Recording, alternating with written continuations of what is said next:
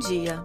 Bem-vindos a mais um episódio semanal de análise dos mercados financeiros. Hoje, dia 12 de setembro de 2022, falaremos sobre certas tendências recentes dos mercados e de suas implicações para nossos investidores. Na Dominion, buscamos estar cada vez mais próximos de nossos clientes, falando de temas atuais de maneira não convencional. Sou Karine Schumann, assistente executiva da Dominion, e apresento a vocês um relatório elaborado por nossa equipe da Dominion Asset Management em Londres o que sabemos, o que não sabemos e o que não sabemos que não sabemos. Em 12 de fevereiro de 2002, o então secretário de Defesa dos Estados Unidos, Donald Rumsfeld, respondeu a uma pergunta em uma coletiva de imprensa com o que desde então foi rotulado como discurso known knows o que sabemos que sabemos. O breve comentário que ele fez na época tornou-se tão infame que agora tem sua própria página na Wikipédia e um documentário de 2013 sobre Rumsfeld que foi intitulado The Unknown Known O que não sabemos que sabemos, referindo-se ao mesmo comentário. Eis o que ele disse na íntegra. Nós sabemos, existem coisas conhecidas as quais conhecemos, coisas que nós sabemos que sabemos. Também sabemos que existem incógnitas conhecidas, isto é, sabemos que há algumas coisas que não sabemos. Mas também existem incógnitas desconhecidas, aquelas que não sabemos que não sabemos.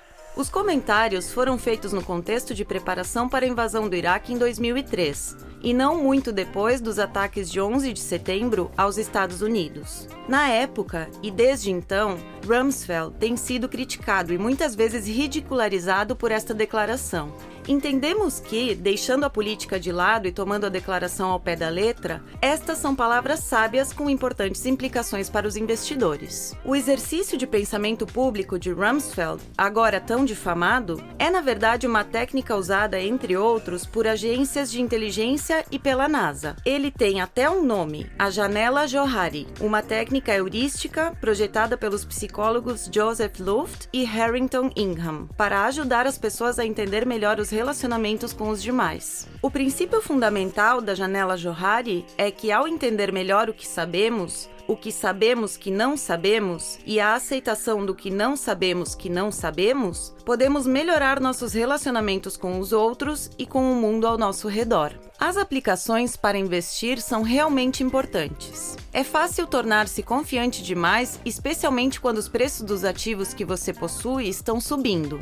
Isso pode gerar uma falsa sensação de certeza e conhecimento, que na verdade é uma ilusão. Da mesma forma, uma confiança excessiva na modelagem e o uso de grandes conjuntos de dados para reforçar as propostas de investimento podem às vezes obscurecer o simples fato de que não sabemos o que acontecerá no futuro. Pensar que você sabe quando na verdade você não sabe é muito perigoso para os investidores. Pensar que se sabe quando não se sabe é a razão pela qual temos bolhas de investimento e, em seguida, quedas subsequentes. Howard Marks, cofundador da Oak Tree Capital Management, publicou na semana passada um boletim informativo intitulado A Ilusão do Conhecimento, que está disponível ao público e sua leitura é altamente recomendada. Nele, ele aborda este tema, enfatizando a importância de saber o que não se sabe, ao invés de ser alguém que não sabe que não sabe. Novamente, uma situação perigosa para se estar como investidor. Nossa mensagem para os investidores é de humildade, não como um fim em si mesmo, mas como uma ferramenta para ter sucesso a longo prazo nos mercados de investimento. A autoconsciência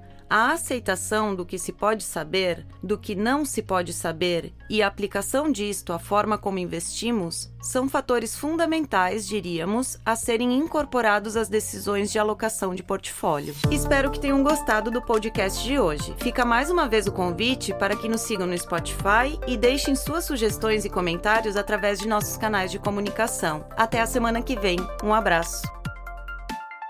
As opiniões refletidas neste podcast são do autor na data da publicação e não necessariamente as da Dominion Fund Management Limited. O conteúdo deste podcast não pretende ser uma assessoria de investimento e não será atualizado depois da publicação. Imagens, vídeos, citações de literatura e qualquer material que possa estar sujeito a direitos autorais são reproduzidos total ou parcialmente neste artigo com base no uso justo aplicado a reportagens de notícias e comentários jornalísticos sobre eventos.